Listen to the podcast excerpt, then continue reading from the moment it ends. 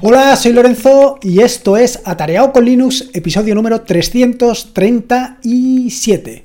Y volvemos de nuevo con los contenedores, volvemos de nuevo con Docker. Ya le tenía muchas ganas, ya tenía muchas ganas de dedicarle un nuevo episodio del podcast a Docker y en particular a este servicio, un servicio que me parece súper interesante. Y me parece súper interesante ahora que, pues básicamente que los desarrolladores o los Digamos que Mozilla, pues al final ha tenido, por las circunstancias, que dar de baja el servicio, o dar de baja eh, Firefox Zen, que es básicamente una de las herramientas que te vengo a hablar en el episodio de hoy.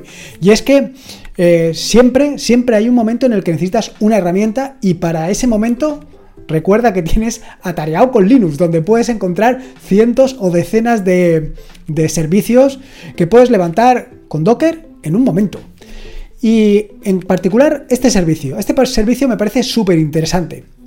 Y es que ponte en las circunstancias, ¿no? Ponte que en un momento determinado te ha dado por hacer tus propios, eh, tus propios tus propias imágenes de Arch Linux y que quieres compartirlas con otras personas. Imágenes completamente personalizadas y adaptadas. Eh, imágenes que tienen herramientas pues, para el trabajo o herramientas para eh, ocio o para lo que tú quieras. Unas herramientas que están perfectamente customizadas. Y no solamente para el trabajo o para el ocio, sino que además tienen una serie de mm, variables de entorno, en fin, que tienen, están preparadas para trabajar de inmediato. ¿Qué sucede? Pues que estas imágenes las quieres compartir con determinadas personas, pero no con todo el mundo. Y no solamente las quieres compartir con determinadas personas, sino también las quieres compartir durante un tiempo determinado, durante unos días. O simplemente quieres compartir solamente pues 10 imágenes de eso. Cosas extrañas, ¿no? Pero cosas más extrañas se han visto todavía. Ponte que en un momento determinado escribes un libro, un fantástico libro de aventuras, por decir algo. Y quieres compartir o quieres repartir ese libro pues para 100 personas, pero solamente para 100 personas y solamente durante 10 días. ¿Cómo lo harías? Bueno, puedes subirlo a una plataforma concreta y estar contando el número de descargas que quieres o que se están haciendo o el número de días que está sucediendo. Pero, ¿quién te dice que no se te olvida en un momento determinado que tienes ese servicio ahí? Que tienes esos archivos ahí. Es más, ponte que en un momento determinado eh, empiezas a crear imágenes de Arch imágenes para determinadas operaciones, ¿no? O para determinadas personas. Y creas, por ejemplo, 10 imágenes. Y cada imagen de estas ocupa 3 gigas. Y las tienes subidas en un servidor. Y las quieres compartir durante un tiempo mm, concreto. ¿Qué pasa si se te olvida? ¿Qué pasa si esas 10 imágenes de 3 gigas se te olvida que las tienes ahí y en un momento concreto quieres subir algo más y no puedes porque lo tienes ocupado? Bueno, pues precisamente de esto va el, eh, el servicio que te quiero contar hoy. De una herramienta que te permite compartir durante un tiempo determinado y no solamente durante un tiempo determinado, sino que además permite fijar el número de descargas máximas. Se trata de una herramienta muy similar a lo que en su momento fue Firefox Zen, a lo que hoy es el difunto Firefox Zen, que te voy a explicar exactamente lo que es y que es una lástima que haya desaparecido. Y es que hace aproximadamente un par de años, en 2019, la Fundación Mozilla sacó o liberó una herramienta fantástica, una herramienta que te permitía compartir precisamente archivos relativamente pesados. Hasta un giga los podías compartir sin ni siquiera registrarte en ningún sitio, ni logarte ni nada de nada. Simplemente te conectabas a la, página, al servicio, subías el archivo de un giga, de hasta un giga, y pasabas ese enlace a otra persona, y esa otra persona se lo descargaba. Así de sencillo. Pero es más, si además estabas registrado, si además estabas logado en el servicio de Firefox, pues en lugar de solamente un giga te permitía subir hasta dos gigas y medio. Brutal, ¿no?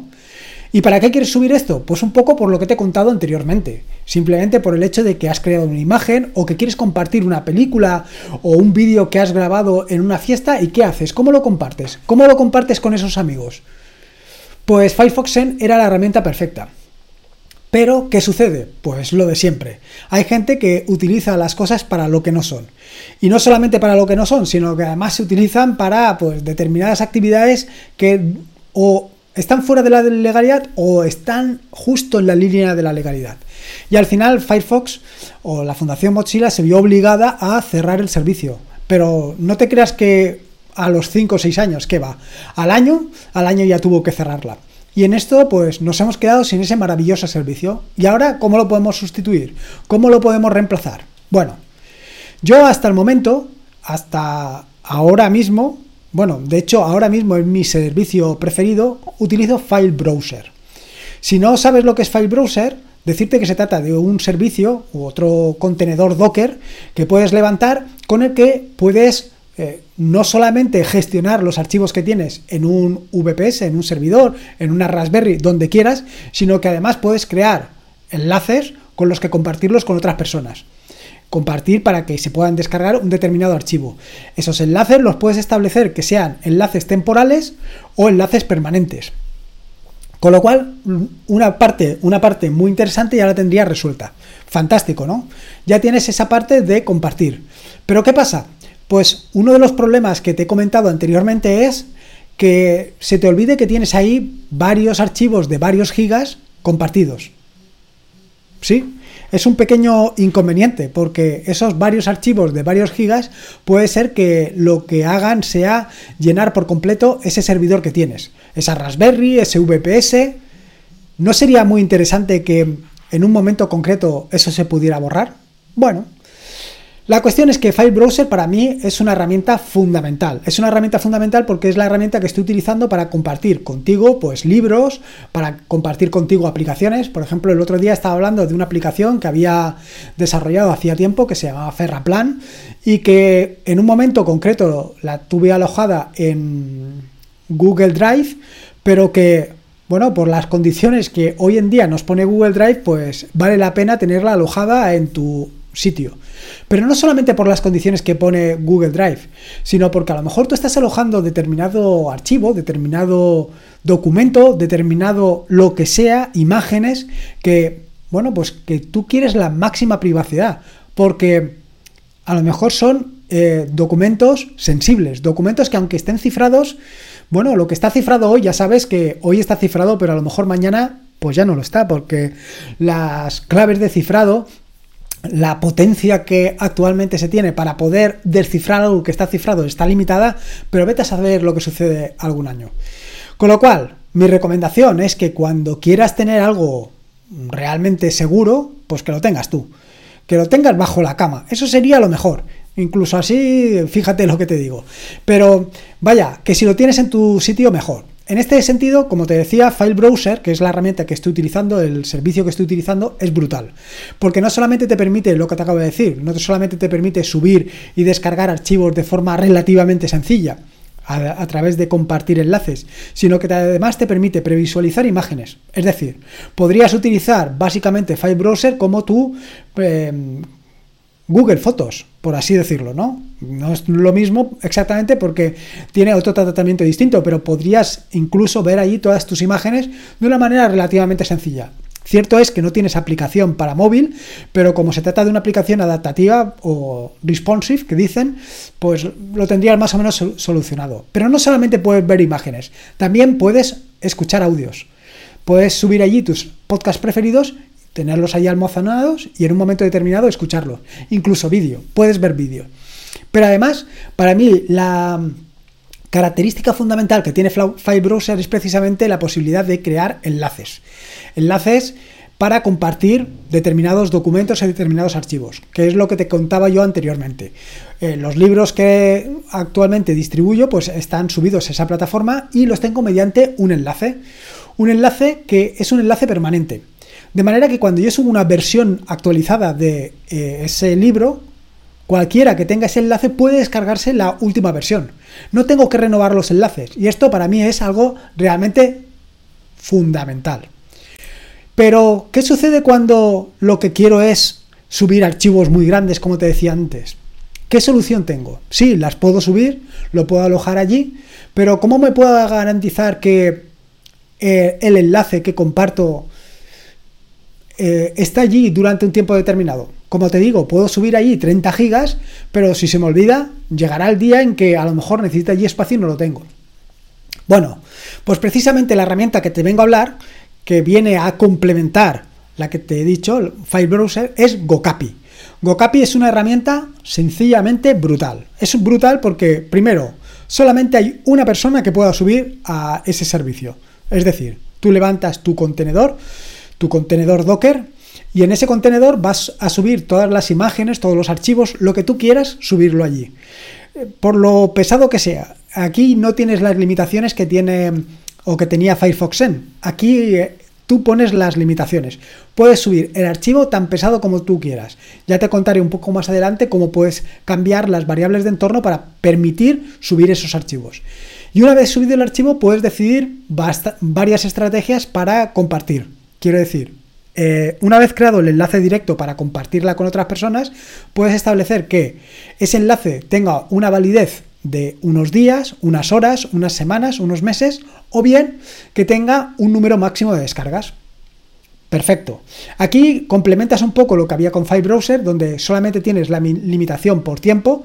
Aquí también tienes la limitación o la posibilidad de limitar por número de descargas. Es decir, lo que te estaba hablando anteriormente, ponte que quieres eh, distribuir 100, 100 em, unidades de un libro o 100 aplicaciones concretas, 100 instancias de una determinada aplicación, lo puedes hacer a través de este servicio. Una vez superadas esas 100 o una vez superado el tiempo que has marcado, simplemente el archivo se borra. Con lo cual, ese problema que tenías de estar preocupado de el tamaño máximo que se puede ocupar en un disco, de que tu servidor, de que tu Raspberry, del servidor que estés utilizando se llene, con Gocapi ya no lo tienes, porque una vez transcurrido ese tiempo, ese archivo de forma automática se va a borrar, va a desaparecer de tu equipo. Con lo cual, tienes ahí el complemento perfecto a File Browser. Simplemente es ya no te tienes que preocupar ni siquiera de contabilizar el número de descargas que se hacen, no te tienes que preocupar de si ese archivo eh, está allí o no está, simplemente cuando haya transcurrido el plazo o las condiciones establecidas, se borra. Ahora, claro, te preguntarás, bueno, ¿y para levantar este servicio esto es complicado? ¿No es complicado? Bueno, se trata de un servicio que está implementado en Go, en Golang, para aquellos que no hayan comprendido o no hayan pillado lo de Go. En el, este lenguaje de programación que desarrolló en su momento mm, Google, pensando en hacer un servicio, un lenguaje de programación que sea lo más sencillo posible, sobre todo pensando en los desarrolladores, que no tengan que invertir mucho tiempo en aprender el lenguaje por un lado y que tampoco tengan que invertir mucho tiempo en compilarlo porque se trata de un lenguaje compilado. Vale. Y una vez hecho esto, eh, una vez ya sabes lo que, cómo está hecho, ¿cómo puedes instalarlo? Pues tienes dos opciones. O bien lo instalas directamente en tu máquina, descargándote el binario, o bien, que es mi elección, lo que haces es utilizar Docker. Que por eso te lo he dicho al principio del podcast, porque Creo que utilizar Docker para este tipo de servicios es fundamental, porque vas a poder levantar una gran cantidad de servicios, probarlos, ver cómo funcionan, ver cómo se desempeñan, ver qué es lo que hacen o lo que dejan de hacer. Y una vez hecho, simplemente si no te gusta, lo quitas y se ha borrado por completo todo. ¿Que te gusta? Lo dejas allí per secula seculorum. En mi caso, como ya te puedes imaginar, lo tengo mm, levantado, tengo levantado un contenedor de Docker detrás de Traffic. Si no conoces Traffic, decirte que se trata de un proxy inverso, un proxy inverso que lo que me permite es tener varios servicios levantados en paralelo. De forma que yo siempre me voy a conectar al puerto 443, una, una comunicación segura para hacer todo lo que quiero hacer. Por ejemplo, en este caso, tanto para subir los mega archivos, y digo mega archivo por el tamaño de los mismos, como para subir, como para descargar, en cualquier caso, voy a utilizar un protocolo seguro de subida y de bajada, en cualquiera de los dos casos. En este sentido, eh, además, solamente, eh, en este caso, como te digo, eh, quiero decir, yo lo he levantado detrás de Traffic, pero tú lo puedes utilizar o lo puedes levantar detrás del proxy inverso que tú quieras. Puedes utilizar Engines, en fin, el que tú consideres. Además de esto, Gocapi tiene una serie de características especiales, como puede ser que tienes que definir un usuario, solamente hay un usuario que va a manejar o gestionar todo el servicio, de manera que ya sabes quién ha subido el archivo y quién eh, ha dado los permisos y, en fin, que todo eso queda establecido. Esto es un poco problemático, digamos así, en el caso de una empresa donde todo va a residir en esa persona, pero tiene las ventajas de que hay solamente un administrador, con lo cual es el responsable de todo lo que sucede. Además, puedes establecer el puerto a través del que se puede comunicar y otra serie de parámetros como puede ser eh, la URL que mm, donde te vas a conectar y si utiliza protocolo eh, seguro, utiliza SSL. En mi caso, como te digo, vas a utilizar SSL seguro porque, como yo te digo, lo he, lo establecido detrás de un proxy inverso. Aparte de esto, pues em, hay otra serie de características y de configuraciones interesantes que deberías de establecer con el caso de GoCapi. Una de estas configuraciones es el tamaño máximo. Esto es algo que me he dejado casi para el final porque, como te decía anteriormente, Firefox Send en su momento estaba limitado a 1 GB para el caso de que no estuvieras logado y 2,5 GB para el caso de que estés logado. En el caso de GoCapi, tú puedes establecer el máximo de, lo que quieras subir. Eh, en fin, que si tú eres el administrador, pues no te pongas cortapisas, ponte todo lo que tú quieras. Así que, ya ves, es relativamente sencillo. A mí me costó eh, levantar el contenedor y a pesar de que, vaya, de que las, ¿cómo te diría yo? En la configuración que viene establecida por defecto en, el, en la descripción de GoCapi, había alguna cosa que se me escapaba, pero tampoco fue nada del otro mundo. Al final fue levantar, bueno, crear el Docker Compose, crear un archivo llamado .env, que lo dejo compartido en las notas del podcast, evidentemente sin mi contraseña y usuario, y ya verás que es súper sencillo de levantar. Y poco más que decirte, yo creo que es una herramienta, un complemento muy interesante, un complemento que deberías de tener en cuenta, que deberías de meter en esa caja de herramientas donde tienes tus Docker, para que el día que lo necesites puedas sacarlo y utilizarlo, utilizarlo a mansalva. Y poco más que decirte, espero que te haya gustado este nuevo episodio del podcast y, puedo, y espero que lo disfrutes. Recordarte que este es un podcast de la red de podcast de sospechosos habituales, donde puedes encontrar fantásticos y maravillosos podcasts. Puedes suscribirte a la red de podcast de sospechosos habituales en feedpress.me barra sospechosos habituales. Y por último, y como te digo siempre, recordarte que la vida son dos días y uno ya ha pasado. Así que disfruta como si no hubiera mañana y si puede ser con Linux. Y en este caso con Gocapi, mejor que mejor. Un saludo y nos vemos el próximo jueves.